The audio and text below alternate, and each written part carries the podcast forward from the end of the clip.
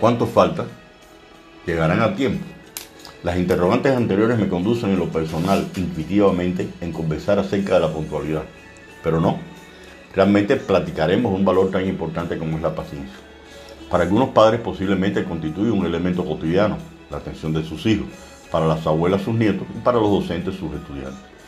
La paciencia implica ser muy tolerantes, entiéndase cualidad personal que implica la capacidad de aceptar las opiniones, creencias, normativas y sentimientos de los demás, comprendiendo que las diferencias de puntos de vista son naturales, inherentes a la condición humana y que deben ser respetadas y aceptadas sin ninguna crítica por ello, bien sea por una incomodidad o una preocupación, comprendiendo que no todos los días son iguales, pero siendo optimistas, poco han de ser problemas sin solución.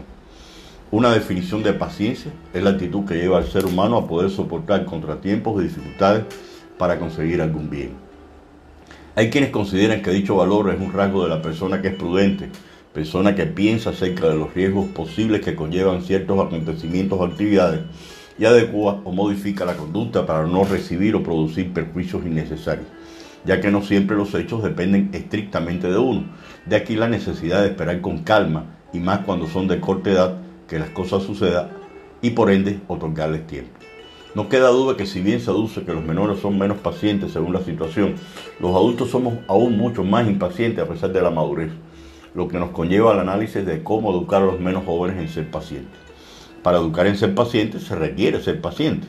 Dosificar la paciencia en cuanto a tiempo para la espera de algo, estableciendo periodos, por ejemplo, cuando el palito esté de reloj esté aquí, ya. Fundamentarle con palabras sencillas el motivo de la espera, de aquí la necesidad de escucharlos, prestarles atención para con ello disminuir el grado de posible frustración, recuperando la calma la fila o cola que estamos haciendo es para comprar helado y llevarle a la abuela, ¿te parece? Y ella se va a poner muy contenta. En la medida que crezca, hacerle entender que en muchos casos para lograr algo que desea necesita esperar y tener paciencia. Papá no puede ahora comprarte eso, porque debemos comprar primero para la escuela. Involucrar en proyectos de actividades que requieran, como dibujar, armar rompecabezas, sembrar plantas o huevos de mesa, pachi otros, lo que los obliga a esperar.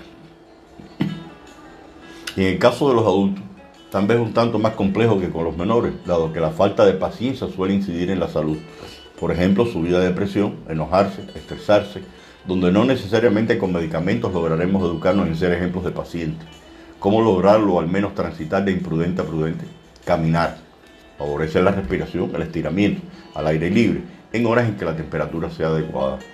Alejarse de desencadenantes que conllevan al enojo, discusiones, molestias, que ser necesario una larga filocola, por ejemplo, reflexionar de por qué la necesidad de hacerlo, buscando el lado amable. Con lo que compre prepararé y se van a chupar los dedos. Ocupar el tiempo escuchando música con la lectura de un buen libro o simplemente dedicarte a observar y disfrutar del entorno. Si practicas la paciencia aprenderás a disfrutar mucho mejor los momentos de tu vida, como los semáforos que esperan. Está claro que hay personas imprudentes, de aquí la necesidad de tomar medidas de prevención otro factor es la burocracia, que es real, pero se diluye con un buen libro. Nota, no estoy de acuerdo con la pérdida de tiempo visualizando en el celular cosas. La persona cada vez más paciente guarda el, el teléfono en el bolsillo y en su lugar utiliza sus sentidos y aprecia el momento. Los investigadores han demostrado que la apreciación puede producir una mayor satisfacción de vida.